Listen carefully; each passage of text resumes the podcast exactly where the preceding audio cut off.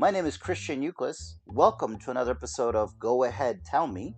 This week's episode, we're talking to Elida Castillo, Program Director of Chispa Texas, a League of Conservation Voters Education Fund project.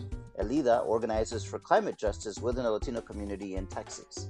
Listeners can find out more about Chispa Texas by visiting their website, chispalcv.org. Elida, thank you so much for joining us. Uh, I appreciate your time. You know, wanted to get a, get a chance to have you introduce yourself, uh, what the work is that you're doing, how you got to be where you're at, uh, working with Chispa, Texas. Hey, hola mi gente. I'm Elida Castillo, um, from Taft, Texas, which is in the coastal bend near Corpus Christi. Uh, many of you know that's where Selena's from. Um, this is Karankawa land. Um, and I um, do work with Chispa, Texas, and it's a new program that we are, st- are establishing here um, just to kind of help build like the grassroots movement, uh, kind of lay down the foundation for our Latino community to get involved in, um, you know, civically uh, with the environmental issues that we have going on here, and um, just, you know, have a voice when it comes to like the decision making process. And so these are like all initiatives that are very dear to my heart. And, you know, I hope that we can engage, um, you know, current community members and establish, you know, a foundation for future community members who can probably go on to be leaders in the community and um, run for different offices. So that is like our long goal. Um, but just right now, it's just establishing ourselves in the community. Um, and so, as a community member of Taft, which is a small uh, town of less than 3,500 people in Texas, very rural, um, it's important to be engaged in what the issues are, um, especially when it comes to the environmental issues happening around us. Um, I lost my mom to congestive heart failure, and my dad, you know, had problems with diabetes. He was on dialysis for about 11 years. Um, he used to work in an aluminum facility, and he also um, ended up passing of Agent Orange um, that he contracted when, you know, the effects when he was in uh, a soldier in Vietnam. So, you know, things that we are exposed to when we're young can impact us when we're older. And uh, it's very important for our community to know, you know, what the industries, the, especially the fossil fuel petrochemical industries that are around our area, like what they're exposing us to. So um, that is something that we want to help, you know, educate our community on. And hopefully in the future get involved politically. But right now it's just like on the issues of, of things that are happening around us. Elida, um, that, that's such a connection, such a deep connection, such a close connection to you with what's happening with your family. Uh, this is the question that really comes to mind then, uh, wanting to know what has, why should the Latino community be involved in the environmental fight that you see, the climate change uh, debate, uh, what what are some of the issues that are affecting our communities directly as to why they should be involved in that in that fight in that social fight? I think if you look at um, where a lot of these industries build um, you know especially industries that affect our environment um, they're built in predominantly you know latino black brown communities. And it's because they take advantage of the fact that um, they don't have to necessarily engage the community or inform them of of what their rights are of the permitting process of you know what how they're going to negatively impact the community. Um, we've seen it where they go into our communities they throw around money to different organizations and to our political leaders. Um, they'll make like contributions or they'll say, we're going to invest this much in the community, or we're going to build a park, or we're going to have close to cleanup. And, you know, to curry the favor of community members, or they'll, you know, donate money to the food bank.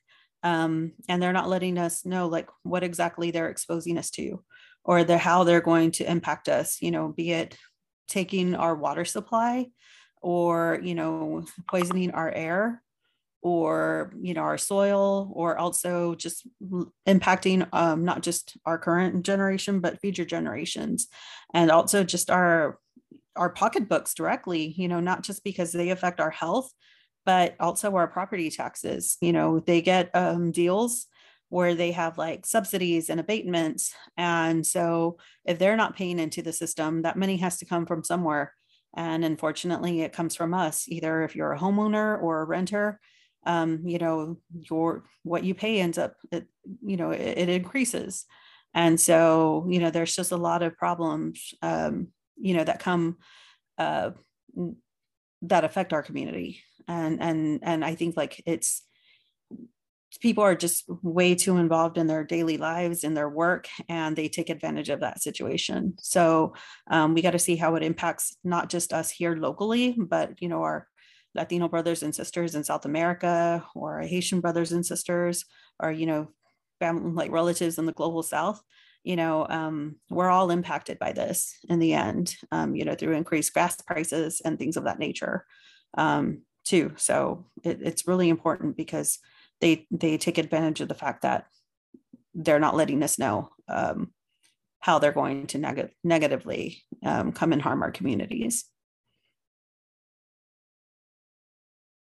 Do you have any examples, uh, at least uh, in places like Texas, where you've seen, uh, you know, these organizations, these these companies, corporations come in and and promise jobs and and an opportunity for people, only to see folks in the long run uh, be affected negatively, uh, either through their health or their just their their surroundings have changed and not for the better? Yeah, um, you know, Texas is a prime example of it because of our lax regulations here. Um, so we see it in communities like in the Permian Basin or where Eagle Ford Shale is being fracked, um, where they're poisoning groundwater and um, air in those areas. And there's studies also done um, in communities that are exposed to high levels of air pollution. Um, COVID has impacted them um, tremendously. And so there's a correlation between the quality of our air and um, COVID numbers. And um, also when you have these fossil fuel corporations or petrochemical corporations coming in and saying we're going to build this you know facility and we're going to employ you know this many people a lot of times the people that they employ aren't local because they come back and say well you don't have the skills so we need to bring in people from all over because they have the skills. And they say that we're going to create this many jobs and they sell it on a higher number but then the permanent number of jobs that they keep is significantly less, although they're getting tax benefits um, based on the higher number. And, you know, we've seen it with ExxonMobil SABIC, which is uh, what they like to call Gulf Coast Growth Ventures, which is a partnership between ExxonMobil and SABIC, which is a Saudi Arabian um, corporation owned by the Saudi royal, you know, family. And um, each of those entities are receiving a tax subsidy or tax abatement and um, they employed about 6,000 people. I'm going with what they they said that they were going to employ during the build out, but now that number's dropped to about 400 to 500 permanent employees. And um, they like to say, well, we're paying them this, you know, X number of salary, but they also don't say, well, really that salary is based on the amount of overtime hours that, you know, these um, employees have to work so yeah like you know there's there's a lot of information out there um, you know and uh, the houston chronicle did a great article on these um, what we call them in texas 313 uh, tax code like it's a chapter in, uh, in the texas um, government code that allows these corporations to receive all these tax subsidies and benefits because they say that we're creating jobs in the community. And um, you know what they get what they benefit from doesn't actually you know benefit the community in the end. So um, there's just there's a lot of information out there. But yeah the permian basin you know issues with exxonmobil sabic. Here we have cheniere. We have um, moda midstream which was purchased by enbridge which is um, the canadian corporation that's trying to build uh, or has built um, you know uh, line three up in in minnesota So there's just um, there's a lot of examples of of of these corporations coming into the communities and taking advantage of the situation here. We're listening to Elida Castillo from uh, the uh, League of Conservation Voters Education Fund, Chispa, Texas. Uh, Chispa uh, has also uh, has several different chapters around the country, uh, not just in Texas, but also Arizona, Colorado, Florida, Maryland, and uh, Nevada. Uh, the organization is really focusing on doing this outreach to the Latino community, uh, not just because of the status, uh, of the political status that they hold in many of these states, but also the involvement of young people. And, and young people have been driving uh, this climate change uh, and environment debate for a long time. I, mean, I remember as a child, myself in the 90s being a, in, in, in, an elementary school and having an elementary school having an environmental club. Um, the and and that was an eye how is um, what what is lcv doing? What is chispa doing to reach out to young people uh, to really get them activated? And not to just be angry not to just uh, you know do videos on instagram or tiktok or tweet or facebook about uh, the environment but what actionable uh, items do you have, are you going to be working on, or that LCV and CHISPA has done in some of these states? Yeah, good question. So in Texas, we are um, going to officially launch the program in March. Um, and we're going to start by surveying the community. That includes, you know, community members of all ages, um, especially targeting our younger demographic, um, because a lot of times they're being used as the reason why we need a lot of these industries in our communities. They're saying, well, we need to provide jobs for our young people so that they don't leave the area. But you know, young people don't want to work in these jobs that um, exposes them to the dangers of you know they don't know what chemicals they're going to be working with they don't know if there's going to be an explosion um, they don't know if they're going to you know suffer the effects of like a burn or something like my dad you know, when he was working at Sherwin um, Reynolds Aluminum Company, um, he got massive burns back in the 80s. And, you know, my cousin Lori, um, she was a secretary or, a, you know, during at BP in Texas City back in 2005. And there was an explosion and she unfortunately, um, you know, died in that explosion. So a lot of times they're trying to convince the community that they're they're doing this for the young people. They're doing this to create jobs for them. And you know forget about the environment forget about the harms or you know how they're going to be really stuck with the bill um, for these corporations who they could just file a bankruptcy and leave the community and we're left holding you know the check um, you know the bill like for it. So um, what we're doing is is we want to find out like what's important to them and it doesn't always have to be like an environmental issue. It could be an issue with like you know the lack of good paying jobs and you know something that we have seen is that clean energy jobs create four to one you know for every um, fossil fuel job that's created clean energy provides four. Um, you know because a lot of times fossil fuel companies are moving towards automation and so we already have like a skilled workforce um, who who know what it's like to work out in the fields or you know out on these platforms and they can transition to clean energy jobs. Um, we also want to find out like do they have health insurance? Or how are their student loans? And you know advocate on those issues too um, because they go in and they go and get these jobs you know they go to college they get educated they come out with these massive student loans and then they can't find a job because employers are you know sending these jobs overseas where they can pay somebody you know to work for a salary that's significantly less than what they would have to pay here. Um, so you know there's just a lot of issues that we're organizing around. And you know in our partner states um, they're using they're moving the electric bus, uh, the electric school bus movement, um, because it's our healthy, um, cleaner for healthy Ninos campaign. Um, because a lot of times they don't associate like the fumes that students are breathing in on their way to school um, to like long-term health uh, effects. You know, it could be asthma or you know other other health concerns that get created along the way um, because they're breathing in these fumes on a daily basis. Um, and then that of course are that's pollution you know that gets emitted into the air. Um, so there's just you know a lot of initiatives that we're working on that we feel will impact our, our younger communities. And so we're also trying to push the build back better act um, because that that's also going to help create a lot of good jobs a good a lot of good union good paying jobs for for our community members. The looking at uh, a little bit more about Chispa, um, there is a phrase that is used uh, uh, quite a bit, and it's about climate justice. You touched upon it a little bit earlier when explaining about it. Can you go a little bit deeper into explaining what climate justice uh, entails? Yeah, climate justice is um, the communities that are mostly that are most affected. Having a voice in what gets built in their community.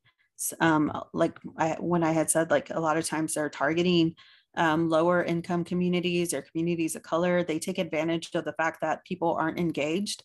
Um, we found uh, really like a, uh, it was a marketing uh, presentation that was given to the shareholders of exxonmobil sabic uh, of ExxonMobil when they were going to build ExxonMobil Sabic. And they said, well, we're going to build in San Patricio County because uh, the community is basically like not informed. There's not an environmental movement there. There's some environmental activity in Nueces County, and we got to be sure that that doesn't migrate over to um, San Patricio County.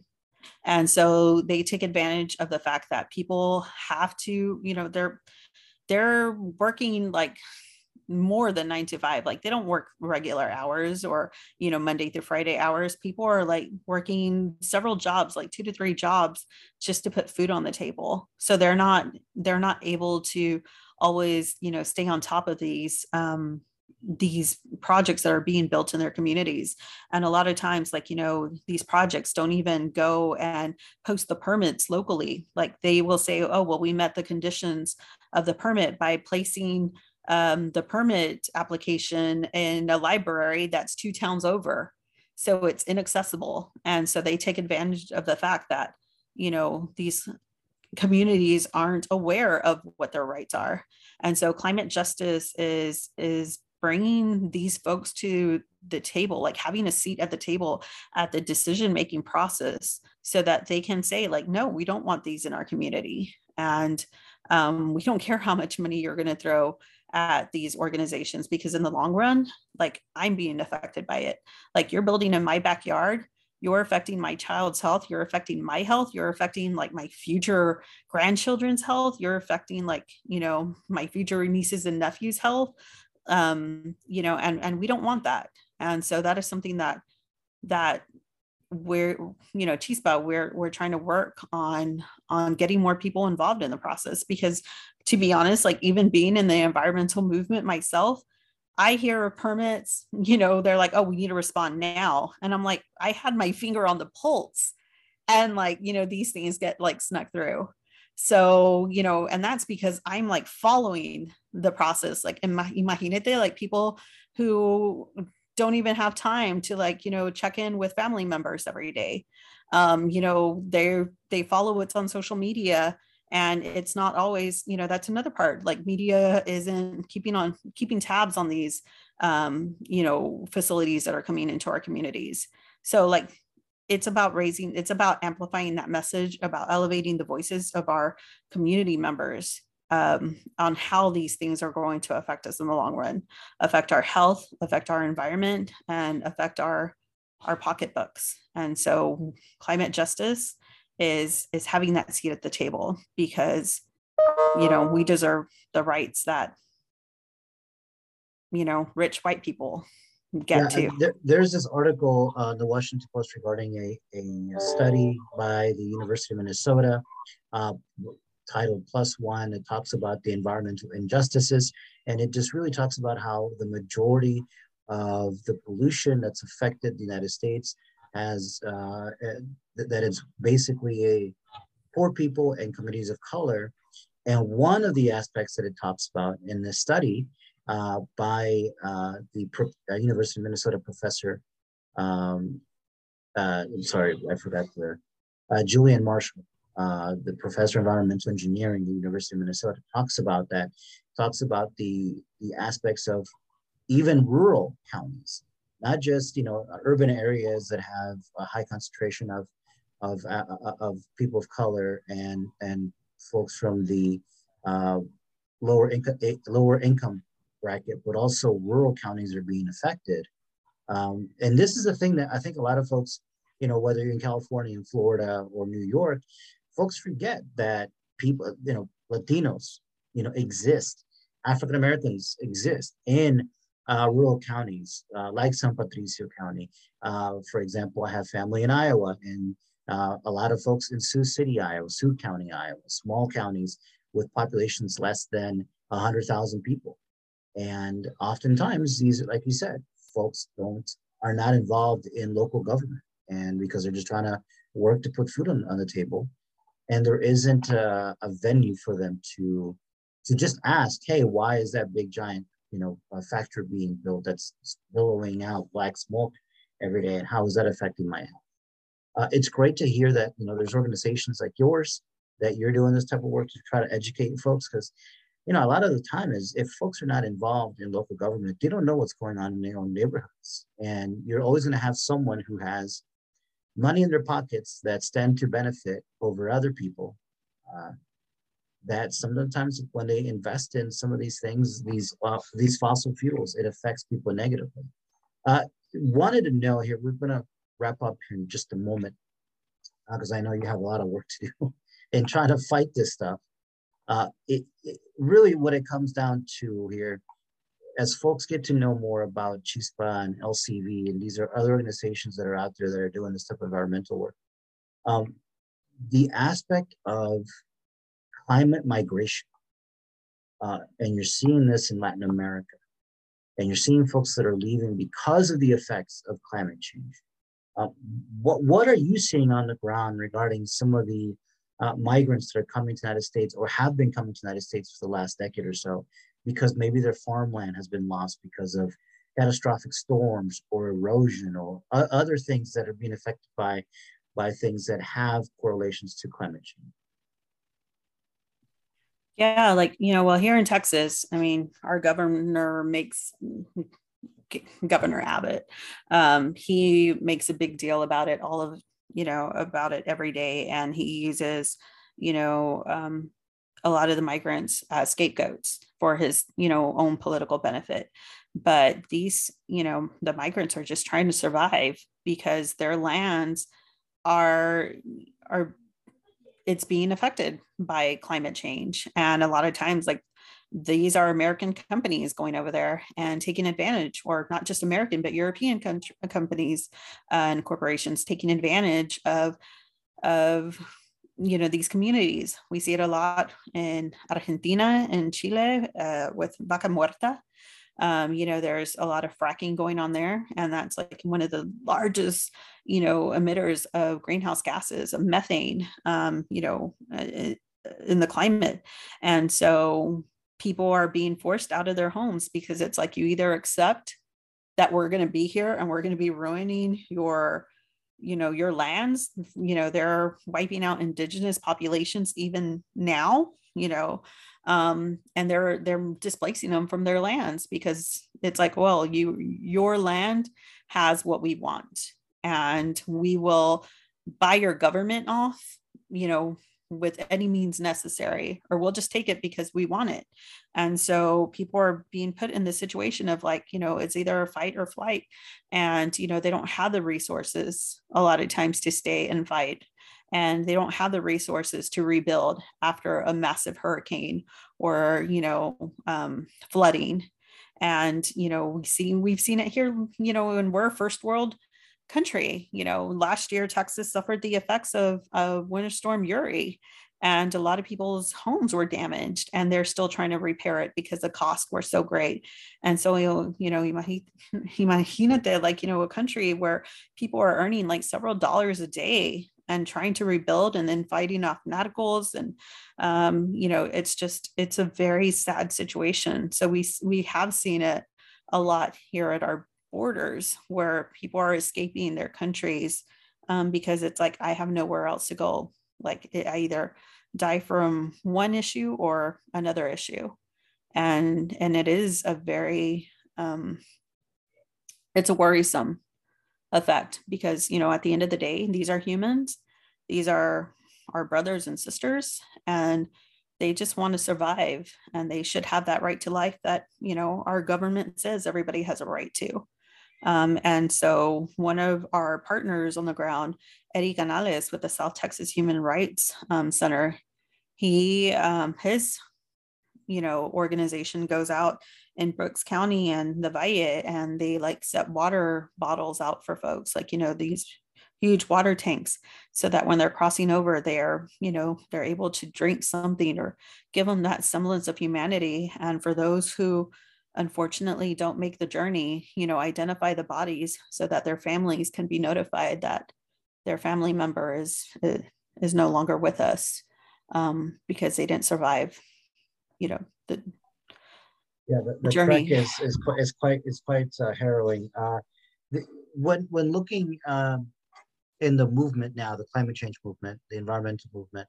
uh, and just aspect of caring about uh, just the nature in general what what are some of the things that individuals can do if they you know if they're not able to go and, and, and volunteer or can't go to a city council meeting to to protest uh, new factors being up, put up or or seeing a climate change assessment uh, or a climate assessment on on on you know uh, construction stuff like that what are things that individuals can do uh, if they don't have the ability to participate? On a daily basis what are some of the things that they can do I mean, when they hear about a situation, share it with their friends. You know, a lot of times their industry and our, you know, even some of our political leaders like to say environmentalist or, you know, we're being alarmist or we're exaggerating the situation.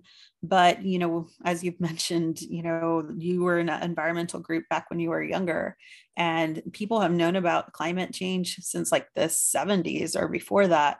And so we are now like not where we can like put this off for 10 years, 20 years. Like we need to take action now because if we don't, we honestly will not have a planet. And, you know, fossil fuel corporations, their goal is to make money for themselves and for their shareholders.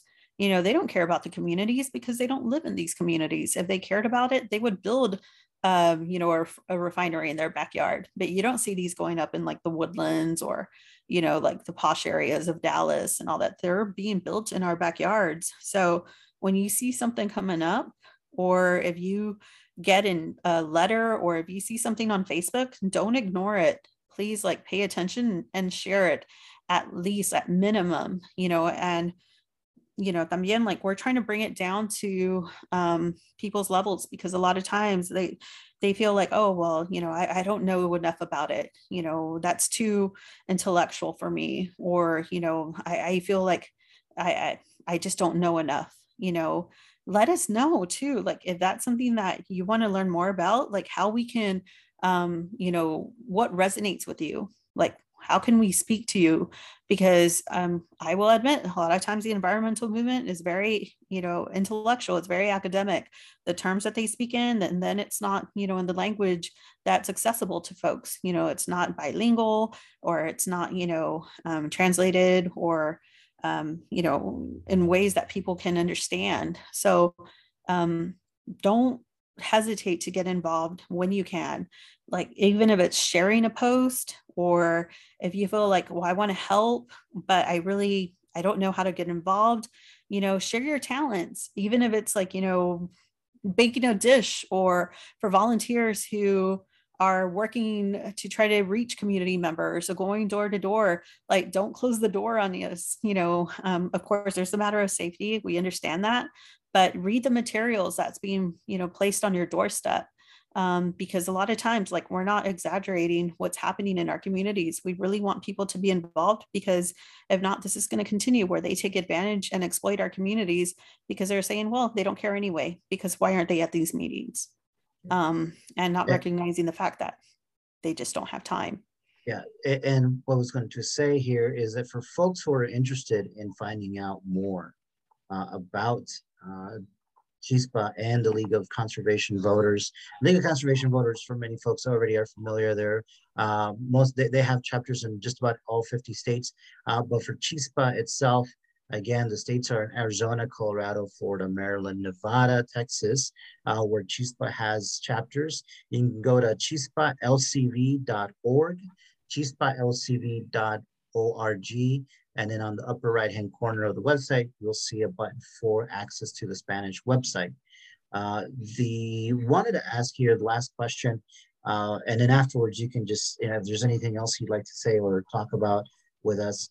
Uh, you know, March March is, is Women's uh, Month. Uh, it is uh, just revision looking at the contributions that women have given to well us not only in the world but uh, the, um, the the the advances that we've seen um, that we, we've seen over the last 50 years a lot of countries are seeing many other activists especially on issues like climate change i'm looking at honduras with berta cáceres uh, women are rising up and really saying that this is enough is enough regarding issues uh, dealing with climate change. Uh, what is the level of, of excitement within the women's movement regarding the climate change, uh, environmental uh, uh, and activism? Well, there's a lot of strong women, you know, that I've come into contact with, and I've also, you know, view as role models. But, you know, we're still struggling in the environmental movement to try to get that recognition um, you know or places of leadership so it's an ongoing struggle because not only are you you know fighting these massive multi-billion dollar corporations on the ground but you're also trying to find support um, you know with a lot of the large ngos um, and a lot of times, like, you know, it's like grassroots organizations, mothers who are just tired of it, like tired of seeing their children sick. Um, there's a lot of single mothers in the movement. And, um, you know, I think we need to like recognize the contributions that women have made, you know, uh, not just because like, you know, we give birth to, um, to the human population that but um you know i think it's because it's that maternal instinct of like they're gonna they're gonna fight for a better future for their children or for their neighbors or for their family. And um, you know there's just a lot of Sheroes that i've come into contact with and you know that we're trying to amplify because it's not you don't really it's not you can't really affect change or make true like transformational changes in your community if you don't hear or give like elevate the folks in the community who are actually trying to make that change. You know um unfortunately like we see it a lot of times where um, people come into communities and say like i know what's best for you and so we really need to listen to like the leaders in the community and who are saying no like i know what's best for my community because i live here. Like i don't just come in and you know i could like swoop out like just for me like personally. My roots are in my community. So after this call or you know after the workday is done um, i can't just like you know stop fighting because i you know i'm from here. I, i'm affected by this myself so i think it's just like you know recognizing the contributions that our women leaders have made um, because they're fighting for their families they're fighting for the future and they're fighting for madre tierra Elida Castillo, a pride of South Texas. If we had the rights to Selena music, we would play you out to some Selena music, but yeah, don't you don't have, want to deal with Selena. We don't, I don't want to deal with that. Yes, exactly, exactly. I appreciate you being on the show with us today. Uh, I, again, uh, for folks who are interested uh, and getting involved. Uh, Chispa, Texas, you can access the website chispalcv.org. And if folks want to get a hold of you, Elida, how can they get a hold of you? How can they uh, help and participate uh, with the program? You said you have a launch in, in, just a couple of days here in March. Uh, how can folks uh, get a hold of participate and volunteer? So we are working right now on our um, own Chispa website, but we currently are on social media. We have a Twitter account at Chispa Texas. Um, you know, we have Instagram, same handle, and we're also on Facebook. And you know, my Twitter handle is at Elida.ic um, on Twitter, and um, you know, just we're out there and follow us and share the content especially if you have family in Tejas or you know even for um, some of our partners and, in other states like you know share it because we really want to impact you know our latino community and elevate the leaders and really really make that change especially you know for our for our future. So yeah thank you for this opportunity. This is fun thank you so much you have a good day all right, Take you care. too. Bye bye. That was Elida Castillo with Chispa, a project of the League of Conservation Voters. They have chapters in Arizona, Colorado, Florida, Maryland, Nevada, and Texas. You can learn more about those chapters at chispalcv.org. We want to thank our listeners for joining this week's episode of Go Ahead Tell Me. Please follow Go Ahead Tell Me on social media, share far and wide, and you can listen to our episodes on Spotify or iHeartRadio. Again, I'm Christian Ucles. Have a great week. Let's talk soon.